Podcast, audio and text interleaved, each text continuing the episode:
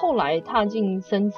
领域的话，当然喜悦最大来源当然是客户怀孕嘛，你会很开心。但讲明白一点就是很爽嘛，因为你的成就达成了，就是说你帮助他们达到怀孕的一个目标，其实自己也会很开心。当我也很佩服这些不孕症的病人啊，应该是说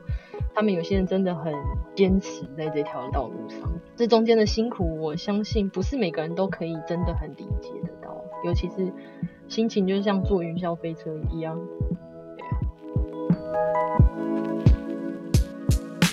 大家好，欢迎收听女力新生 Girl Power Talks，我是主持人申芷溪 Stella。今天呢，我自己非常期待的这一集呢，是要访问到我们这个送子鸟生殖中心的许雅君许医师，来跟我们聊一下在怀孕啊，或者是冻卵啊，甚至于是一些女性妇科的这个状况的这些问题。好，许医师，欢迎你跟我们听众打个招呼。嗨，大家好，你好，我是宋子鸟许雅君医师，很高兴在 Podcast 上面跟大家一起聊聊。果然，许医师就是医师的口吻哎，因为我们家很多人当医师，然后我自己的好朋友很多人也都是医生，然后医生讲话呢都有一种比较低沉，然后很 caring 的一种 voice。许医师身上就展现的很多，马上就是你看我刚刚就是很嗨有没有？然后许医师就是大家好，我是许医师。好啦，许医师，呃，对啊，我非常期待跟您聊哦，因为我自己也在三十七岁的时候就做了这个冻卵的手术，那可能当中也就是可以跟医师请教一下，因为我当时是三十七岁，所以现在四十二也已经是几年前，我看我瞎指算一下。哦，五年前了。嗯、OK，好，对，那我先请教一下医师，其实，在临床上面啊，是不是也不要太早冻卵啊？等一下，我们也会跟医师再聊到说，呃，女性呢，大概什么时间要做冻卵？因为我冻卵以后，其实很多人也问过我这个问题啊。反正总而言之，许医师，那五年前跟现在，您觉得就是说我当时的年纪其实是有过迟吗？还是说其实还还 OK？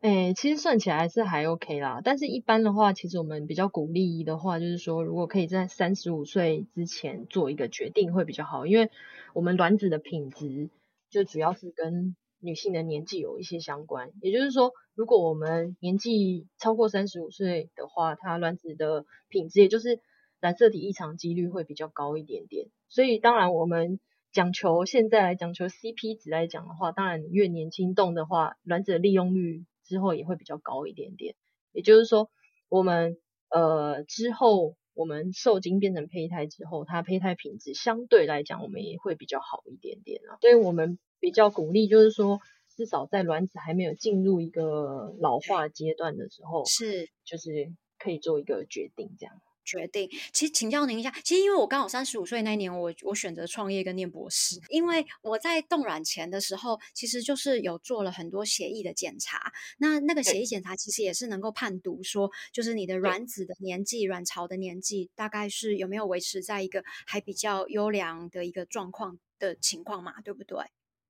应该是说，我们那时候去做的，应该一般的人常做的是所谓的 AMH，就是我们去评估。卵巢的库存量，也就是说，我们可能还可以利用卵子，呃，是怎么样的一个存量？那那个会决定我们是不是可以再晚一点冻卵，还是应该要及时一点冻卵？嗯、也就是说，如果、嗯、因为我们的 AMH，你可以想象，就是你可以假设很像说，哎，我们今天有一个每个人都有一个卵子银行的一个户头，对，那那里面户头的钱是一开始出生，你妈妈就固定给你多少钱在里面，每个人都不太一样。嗯，但是我们每一个月因为会排卵，所以好像要从银行里面提一笔钱出来花掉。虽然我们只会排一个卵子，嗯、可是是有一批卵子一起竞争，所以你可以想象就是说，我们一个月就是要花一笔钱，花一笔钱，嗯，花到差不多就会进入更年期。是，那我们。每一个年龄阶段去抽这个 AMH，就是只是告诉我们说，哎，我们那时候卵子银行的户头还有多少钱？嗯，嗯，那这个多少钱就会取决于你是不是应该要加速你的冻卵，还是说，哎，我们还可以再嗯再等等，再观察一下。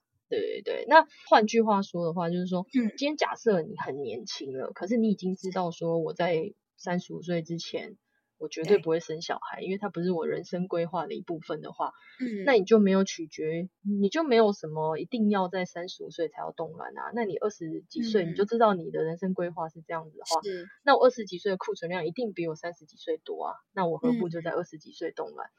对，所以我觉得没有没有一定的标准答案啊。对对对对。而且也是因为因个人的体质而异，对不对？你的那个刚刚提到的那个 AMH，它的这个的一个检测结果，可能就是不见得说你的三十五岁的身体，或许别人。他三十五岁，可是他的身体才二十三。好啦，对啊，对啊，对啊。我不知道讲我自己有多好，可是我当时，我当时 三十七的时候，我抽出来，然后医生叔叔就说：“啊，你的那个卵巢子宫年纪只有二十三呢。”对啊，因为你会有肚子胀，就代表你的库存量应该是蛮好的。我其实，而且你知道，我当时一次拿出几颗嘛？就是你知道那时候。医生叔叔还说，你根本可以再拿一个叫做年度最佳冻卵奖，因为我一次拿出十五颗卵，其实有有点夸张，对，一次手术。因为后来我跟我的美国朋友，对，算很不错，对不对？就是我的朋友们讨论，然后他们就说，对，而且是这个年纪哦，他们说，哈，他们通常都要两到三次手术才有机会拿到十五颗足，然后十五颗就一样大。可是我我觉得对，刚刚医师有说，其实还是要看呃你的年纪怎么决定。不过您刚刚有提到一个问题，就是说如果冰冻太久也是好吗？假设是刚刚您提到说，呃三十五岁以你确定三十五岁，哎，你就还不会有这个生小孩的打算。那假设你二十三岁就去冻，嗯，可是你这样一冰冻冰了十几年耶。那么这样子的一个卵子的品质来说，还是会比起就是再晚一点点拿比较好吗？嗯，其实冷冻的技术是没有什么太大的问题啦，所以冰冻的时间其实不是很大的问题。其实品质最主要，除非是中间哦，当然我们比如说冷冻呃的设备可能出问题，那就另当别论。你可能时间久了，风险中间你也不知道会不会地震啊，或什么东西的，对不对？那个这个我们就不讨论。可是排除这个其他的问题，联动的技术是没有什么太大问题啊，所以时间也不会有什么问题。嗯嗯，所以可能就是还是说建议大家可能还是去抽血，刚刚提到了这个 AMH，我们可以看一下就是指数，然后呢跟自己自身来评估，因为其实现在就是女人真的意识越来越抬头嘛，对不对？对啊，就是说不是 大家都是一定要在那个时间去结婚生子啊，啊，那所以说其实台湾也真的是，哎，这两年是不是更创很低了？就是都没有再生育了。好像是哦，好像台湾、欸、其实其实台湾生育率一直都蛮低的啦。那当然，就像主持人说的，就是说，诶、欸，我们可能怎么讲呢？就是女权意识抬头，大家有自己想要的生活，或是有自己的人生的规划、嗯。那可能呃，真的想要走入家庭的时间，真的比较晚一点点。那相对的，你走入家庭时间晚的话，你。你生育的能力可能也会下降，也可能也造成就是生育率降低的原因。那当然，另外一个最主要还是有些人他也觉得他不一定要有小孩啊，他可能自己有他自己的生活，嗯、他有婚姻不一定要有小孩呀、啊，或是他也不一定要有婚姻，也不一定要有小孩啊，对啊，所以我觉得都有啦，对啊，对对，好，我们先讨论女性好了。如果是女性自身她的生理方面比较常见到的有哪些？问题是可能会导致于健康上面比较没办法生育啊这种的，而、嗯、我们要怎么去避免？诶，比如说，呃，第一个讨论生育最大的问题就是可能会遇到问题，嗯、有些女性就是月经就不规则，比如说月经不来，然后或是月经根本不知道什么时候来，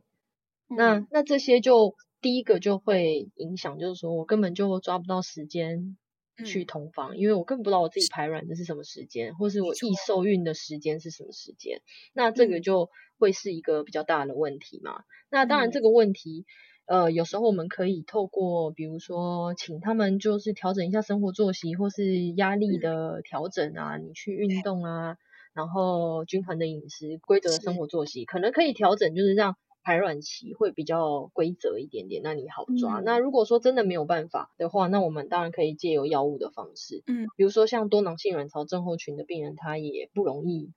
就是抓到排卵的时间。那我们可能或许可以用排卵药先去帮助他们，嗯，比如说吃排卵药，然后让他的卵泡有机会长大。那我们再请他回来门诊追踪，做就是卵泡上面大小的追踪，然后帮他预估一个比较可能的受孕期间，是，然后再请他们去同房。嗯，对，这是一个可能会遇到的问题，就是第一个就是排卵时间不固定嘛。那第二个当然。比较常见的还有一些，比如说巧克力囊肿啊，或是子宫内膜异位症造成的，嗯、比如说巧克力囊肿或是子宫肌腺症。对，那这些都还是也是有可能会造成生育率会比较下降的原因。而且子宫内膜异位症也容易造成骨盆腔粘连，那相对的输卵管又不通，那它又没有办法怀孕。嗯对呀、啊，哎，这个真的是好常听到的一些疾病哎，呃，许医师能够再稍微，就我今天扮演麻瓜角色，好，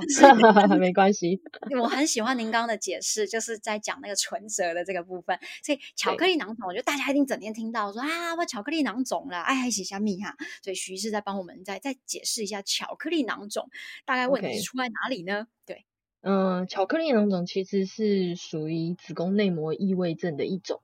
子宫内膜异位症，它诶，顾名思义就是子宫内膜跑到子宫腔以外的地方。嗯，因为我们子宫内膜本来应该就在子宫腔里面嘛，那月经来的时候它就剥落，然后就流出来了。那这些组织因为某一些原因，然后它跑到其他的地方去。那这些原因可能目前医学还没有一个比较明确的成因。那子宫内膜异位症，比如说跑到卵巢组织里面。那她后来，因为我们月经来的时候，他还是会出血，可是她被卵巢组织包住了，嗯，就出不去了。是，那你可以想象那些经血就在里面就是浓缩，然后下一次月经又来，然后它就会变成一个囊肿。对，那因为经血的浓缩，所以它我们在开刀的时候、嗯、把它弄出来的时候，它的确流出来液体就很像。岩浆的巧克力，所以俗称叫巧克力囊肿。巧克力囊肿，对对对对对。嗯，哇，这个很常见。其实产生这样的一个情况，按照临床来说，是遗传居多吗？还是说，其实也是因为就是近代其实大家工作都比较忙，然后压力都比较大而造成的后天的呢？通常就是有这个状况的女性们，其实应该就是她们本身就呃。我们要讲这么俗称的话，就可能你本来的体质就比较容易形成这个，就是巧克力囊肿。它好像也跟什么压力没有什么太大的相关了。其实这个好像也跟就是像乳癌，对，如果说呃在家族里面的女性有乳癌的一个情况，其实好像就是孩子们都会比较容易有这个情形，就是好像真的就是比较天生的一个体质的一个状况吼。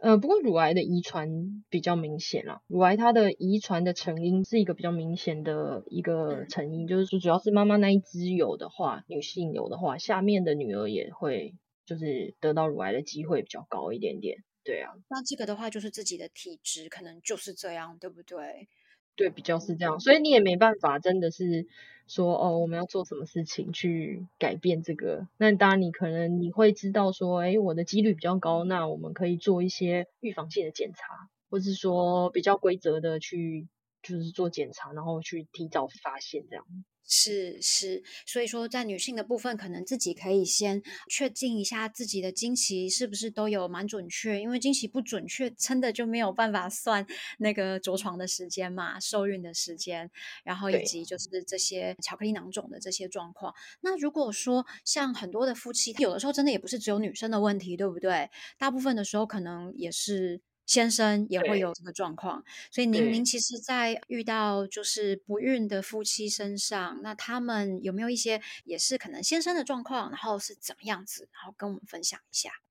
嗯，因为其实我们来做不孕症的检查，最主要就是会先看女性的部分嘛，女性先是排卵的问题和刚刚我们说输卵管的问题。对，当然我们可以对透过超音波看一下有没有其他结构上面的异常，比如说。先天性的子宫的异常，或是卵巢的问题，像我们刚刚讲的异位症啊，或者是说对肌瘤的部分。那先生的部分最主要就是做精液的筛检嘛。那精液的筛检，它的异常就是有分数量上面的异常，或是活动力方面的异常，或是形态方面的异常。那当然还有一个比较少见的成因是，就是所谓的就是无精症的部分嘛，就是说我们在精液里面是找不到精虫，大致上是这几个。大致上是这几个。那先生的部分要怎么也是没办法，也就是只能嗯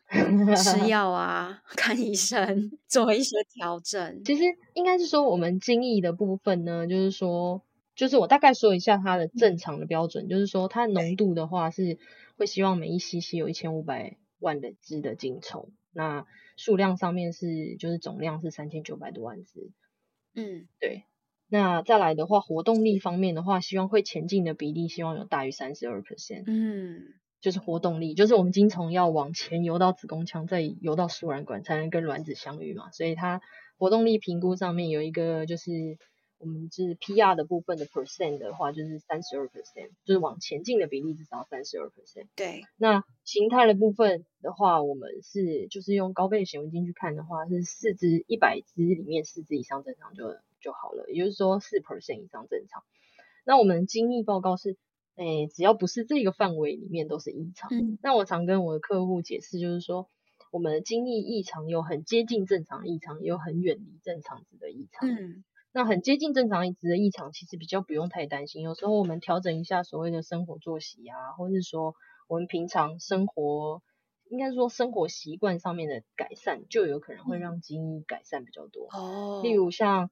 比如说你可能生活作息不够正常，容易熬夜啊，那或是抽烟喝酒这些都要戒嘛。嗯，那你如果习惯穿太紧的裤子，或是有久坐，因为工作有久坐上面的问题的话，我们基本基本上都会建议就是说定期时间要起来稍微活动一下，因为我们的睾丸其实比较怕高温啊，嗯，所以是除了就是不要久坐，不要穿太紧的裤子，然后尽量避免洗太热的热水澡、泡温泉。对，对，那其他其实主要都还是生活就是作息上面的调整啊。对，那没错。你如果有办法改善的话，其实我们就是请他回来做精益的一个重新做的测试的话，都有机会可以改变这样。改变增加，所以其实刚刚医生有提到，就是生活作息啦，一定是要正常嘛，对不对？对。然后，对，这是基本的条件。基本条件，其实我觉得就是 要生小孩，你身为一个人，你你你也应该就是要尽量生活作息正常啊，饮食均衡，规律运动。但是如果要生孩子，嗯、医生是不是有提到说，同房的次数也要足够？对啊。其实我在门诊里面有时候我都有点不太好意思，但是要问，我就是说，哎，因为我们通常会，我们不孕症的定义其实通常是呃一年以上如果没有怀孕就称为不孕症，但它其实有一个基本的条件就是说我们要规则同房。那规则同房教科书上面定义就是每两三天就要一次，因为我们平常两三天一次同房，累积一年的怀孕率是八十几 percent 哦，是蛮高的，就是对。对，是蛮高的，但是我都会问说，那你们有没有规则的同房？但其实还是有一部分就是说啊，真的生活太忙了，或是直接就是说啊，我们就分隔两地，就是周末夫妻。对，但是你如果是最基本的条件都没有办法达到的话，那你当然怀孕率就不可能会高嘛。当然，那。我们现在开始就是，嗯，呃，我的做法是比较会，就是我是说啊，那我们没有办法两三天同房一次的话，那我们在排卵期的时间，嗯，两三天同房一次嘛。其一版我们是做改良版的，哎，改良版的同房 次数，哈对对对对对，那起码我们要做这个努力，才有可能看到怀孕嘛。对啊，没错，对啊，这是必须的。就像如果你要都要考试了，你明明就知道月考，就是这个时候，那、啊、你这两天还不读书，那你怎么会考得过呢？其实就是这样子。对，其实我很喜欢您的比喻哦，就是必须啊。那当然，其实哎，我也很好奇，像你们在问门诊的时候，是不是？大家都看拍摄供哈，可是这种事你又不能不跟医生好好沟通，你不 跟医生讲，医生也找不出到底是什么原因。有的时候就是其实两边也都没什么问题，但是就是次数不够，对吧？同房的次数，嗯，嗯对，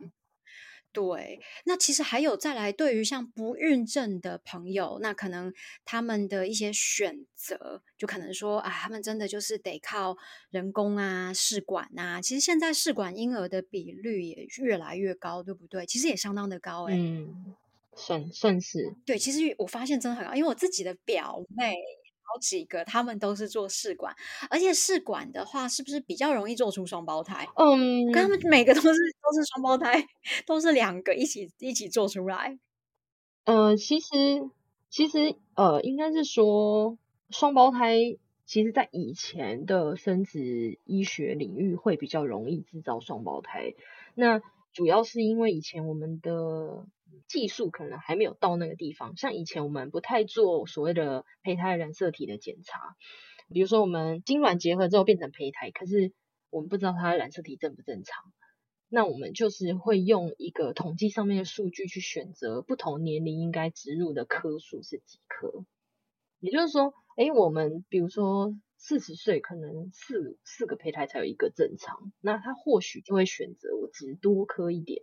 那去。就是以达到怀孕的一个机会，但是如有时候幸运就跑出两颗都正常，所以在以前过去的试管婴儿双胞胎的几率会比较高一点点。但是现在，例如在送子鸟的话，那我们如果有做胚胎染色体的检查的话，我们通常还是会比较鼓励客户植入一颗就好，因为怀孕率比较高。那我们也确定它染色体正常，我们也不希望就是说，因为其实双胞胎，诶、借这个 podcast 跟大家讲一下，就是双胞胎虽然我们很健康生下来，看起来好像很不错，但是中间怀孕中间的风险还是比单胞胎多很多。所以其实我们比较不鼓励，就是说哦，我们好像看到双胞胎美好的一面，可是我们忘记忽略它中间怀孕的过程或生产过程中的风险。对，其实还是有很多人说，哎，我想生双胞胎可以吗？我们就还是会稍微跟他们做解释。我懂，因为大家都想要就是什么有一次结束，对对，毕竟功于一役嘛，一次毕业，然后最好还有一男一女凑成一个好字这样子。可是您刚刚说的我非常认同，因为其实，在怀孕过程当中，如果是两个宝宝的话，妈妈其实也真的除了妈妈比较辛苦之外，对，辛苦很多，而且再者也是因为养分的吸收嘛，对不对？就是两个宝宝其实要去。嗯，抢同一个饭吃，风险也都会比较大，比较高，所以我我非常认同您哦，嗯、真的是也是借由这个机会，就是再次跟大家说，其实还是真的就是好好的做出一个会比较好。嗯，对啊，嗯、因为有时候如果平平安安就很好，但是如果中间有一些风险，那个是两个都是一起要承担的，啊、那其实你后面。要经历的辛苦才是真的，嗯，就是会很多很多啦。因为早产，你可能后来还要做早疗啊，或者你还中间很多担心啊，这些都是。当然，我们不能说单胞胎一定没有，但是其实起码它的几率会比会会比双胞胎还是低啊。对对，毕竟还是风险的一个问题。对啊，而且怀孕有这么多个时期，对不对？有前中后哦，那那很多时期都有不同的一个担心的一个状况。好，那许医师，刚刚呢，我们聊了就是一些关于说生就是试管婴儿，然后双胞胎、单胞胎这样的一个风险，想跟许医师再请教一下哈，关于不孕症的这些朋友啊，那有哪些就是受孕的这个选择？那成功几率大概有多少，以及怎么样的一个风险，也跟我们分享一下。那后续呢，就是有没有一些呃医疗啊的照顾？那医师会建议或做怎么样后续的这个处理跟检查？嗯，基本上我们先从不孕症的检查先来聊起好了。就是说，我们刚刚有大概讲到，就是说我们不孕症的夫妻，呃，嗯，就是来门诊咨询的时候，我们会提供他一些检查。那初步的检查其实比较简单，女性的部分就是我们大概就是评估一下卵巢库存量，还有可能影响排卵原因的荷尔蒙，比如说促甲状腺素啊，或是泌乳激素方面。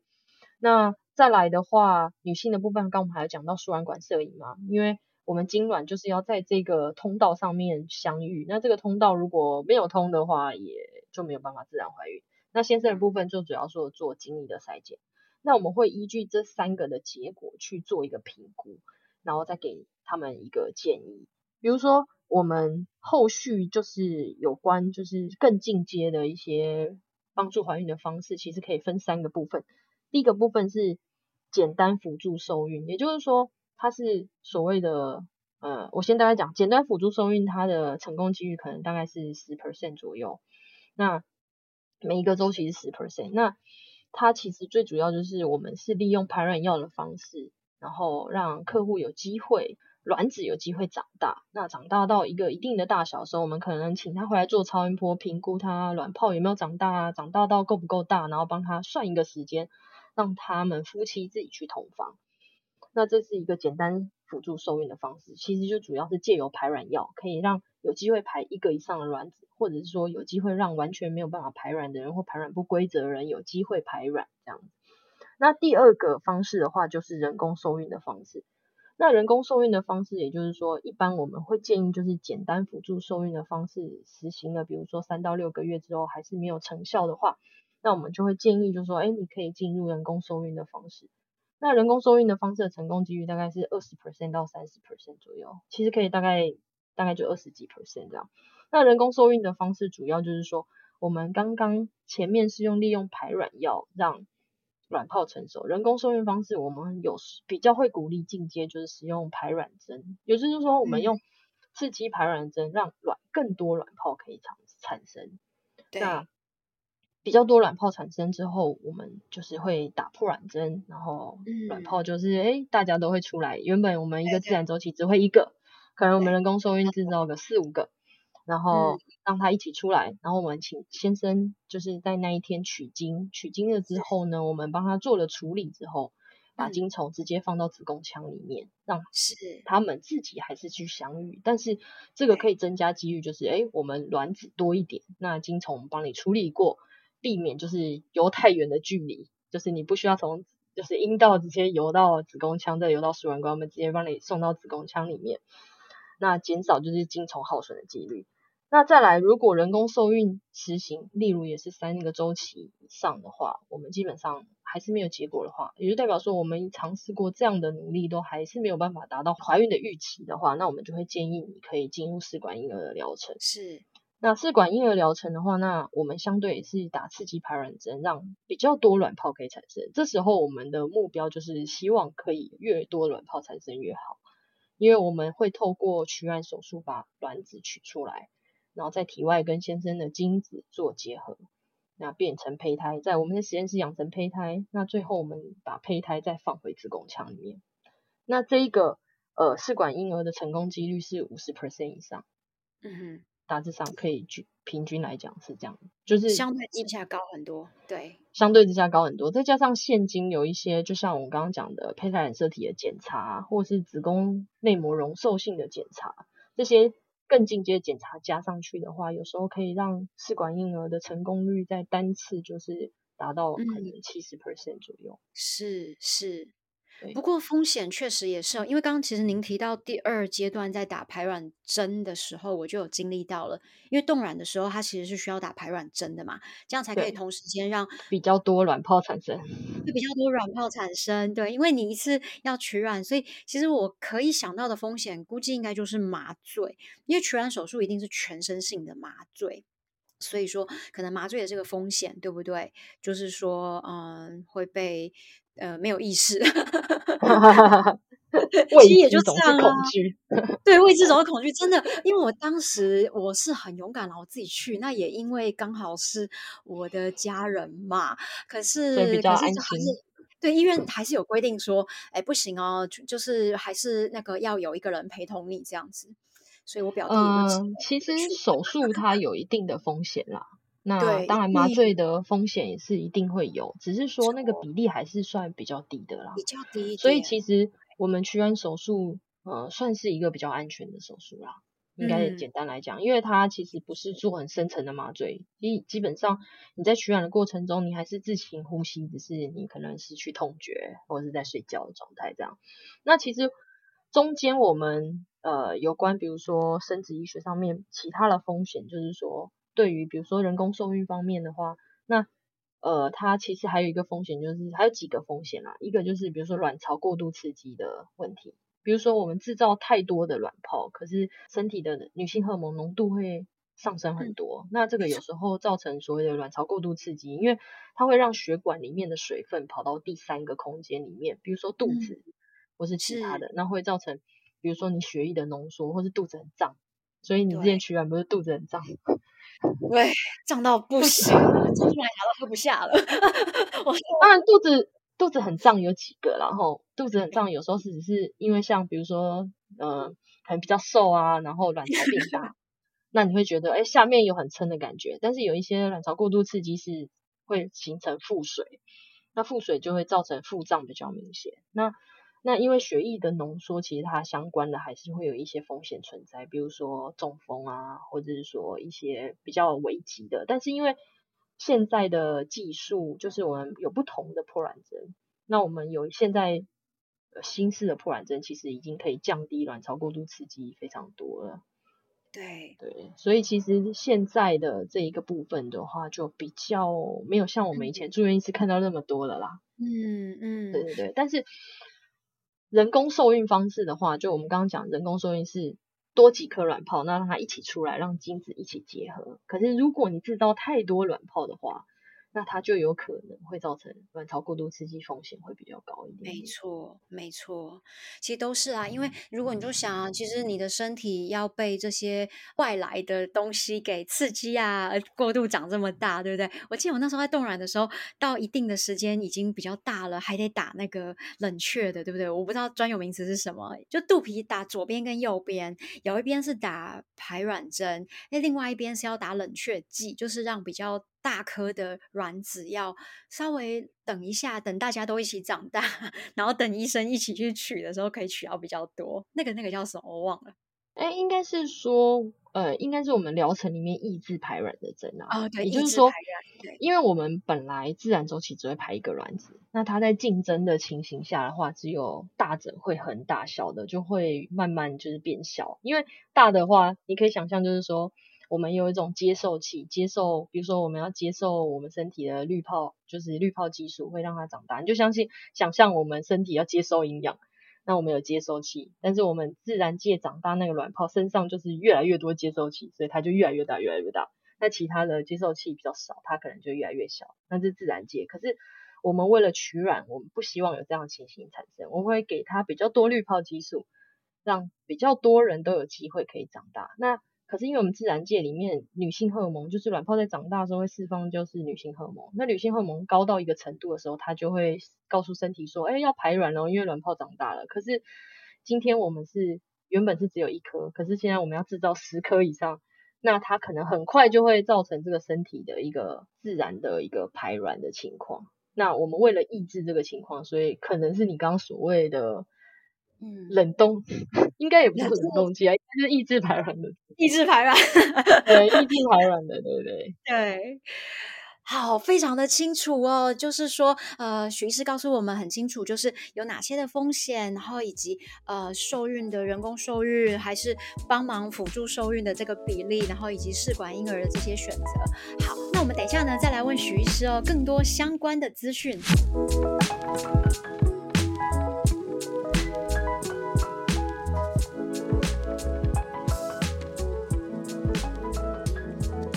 好，那么刚刚前半段呢，跟许医师呢聊了很多专业的知识呢。那身为就是对妇产科非常有兴趣的我呢，就是得到很多丰富的知识，相当的满足。也希望就是我们的听众们呢，也得到很多的知识。那再来想跟许医师聊一下，说，哎，为什么当时呢会想踏入妇产科啊？初衷是什么？身为女性，然后哎，为什么就是当妇产科医生这样子？其实有一点有点羞愧，我是没有那么远大的理想啦。Oh. 不过其实我本身是比较喜欢外科系啦，嗯，就是就是要动手做这一方面的，就是说、嗯、像哎简单来讲就是开刀开刀这一方面啦。那但是因为我又不太喜欢纯外科，就是整天都在开刀，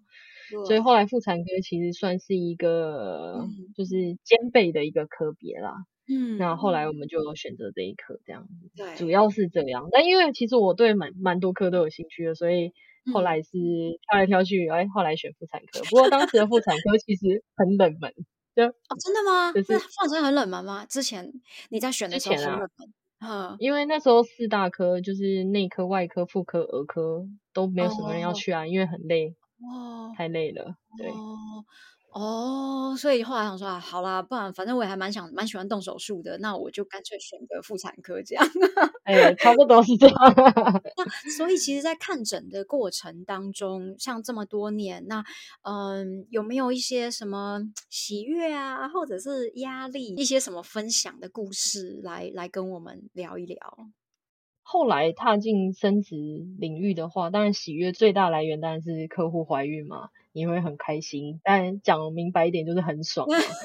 对啊，因为你一个成就达成了，就是说你帮助他们达到怀孕的一个目标，其实自己也会很开心。那当然，嗯，就是压力大，当然就是说，哎、嗯欸，他们没有怀孕，啊、你压力也会很大，因为你总是会觉得，哎、欸，还有哪边没有做好，或者我们可以改善的地方还有哪些地方，才能让他们达到怀孕的一个就是最最好的一个结果嘛？只是中间，呃，我们看门诊的过程中，还是你会觉得。嗯怎么讲？他们真的蛮辛苦的啦。有些人很开心的怀孕，可是中间怀孕过程中又有很多很多的状况产生。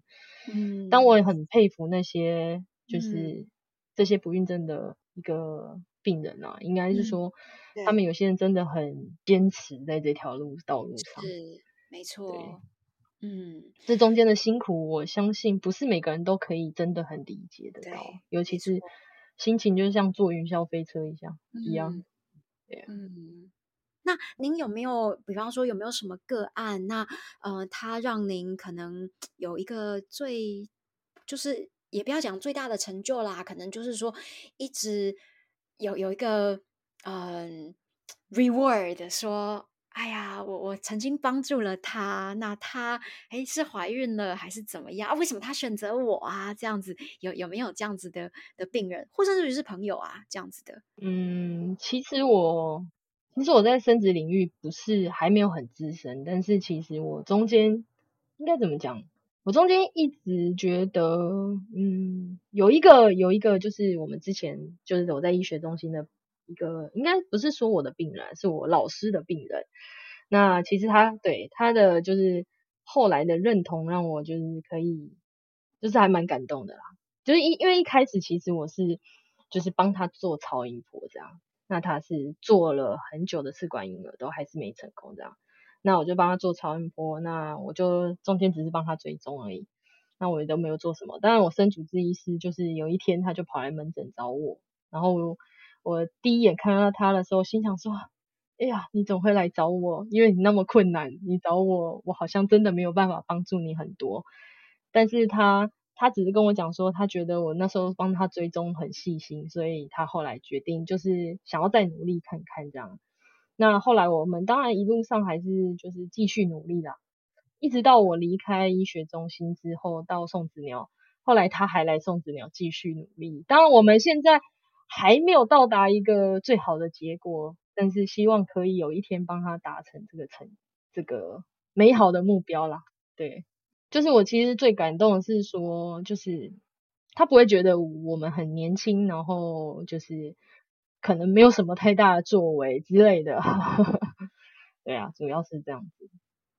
我我很能够感到，您刚在讲的时候，我就一直在想到，有的时候人家就是看你可能年轻，对不对？然后，嗯、呃，还没有名。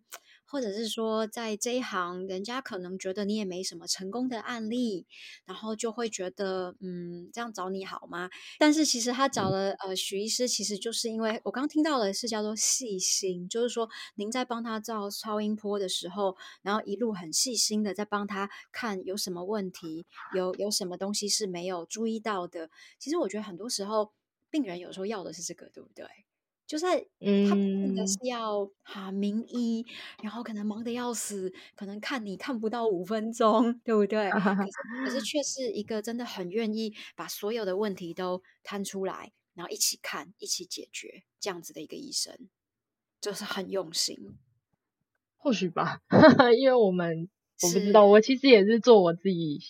就是可以做的事情啊。就是投入，其实我很佩服您哦，因为我我其实一直从您的就是整个声音啊、谈话呀，跟整个过程当中，我一直就可以感觉到，其实许医师非常的有用心，就是在在乎病人。我我觉得绝大多数的医生其实真的是，就是我刚刚一开始我就说的非常 caring 的这个 voice，就是很 在乎，所以他现在也还在努力的一个路上，就对了。对啊，他们也是夫妻，一直都还在努力。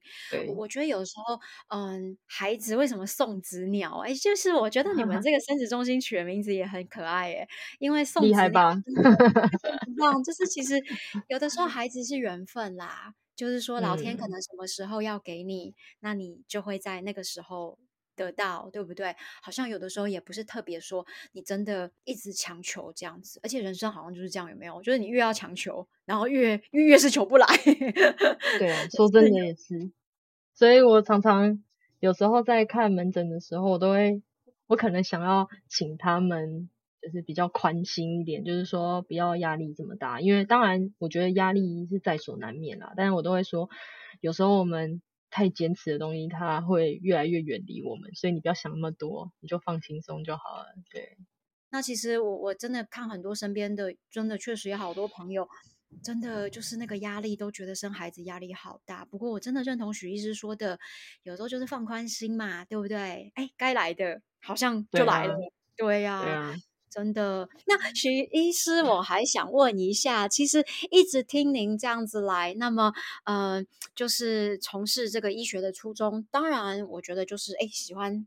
操刀嘛，对不对？就是喜欢这样子。那当然，我觉得当医生除了救人之外，还有很多就是帮助人，帮助人家的生命更好。您觉得还有没有什么样更多的一个？嗯，女力精神在您当医生的过程当中，或者是你的人生哲学，可以跟我们分享。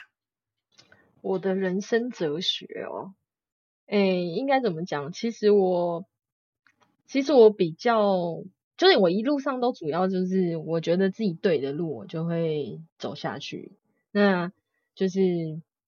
中间其实有什么波折，就是。当然你会低潮，可是你中间就哎，好像出去跑一跑啊，或者是运动一下，然后就结束了。那我们就还是可以坚持在这条道路上。但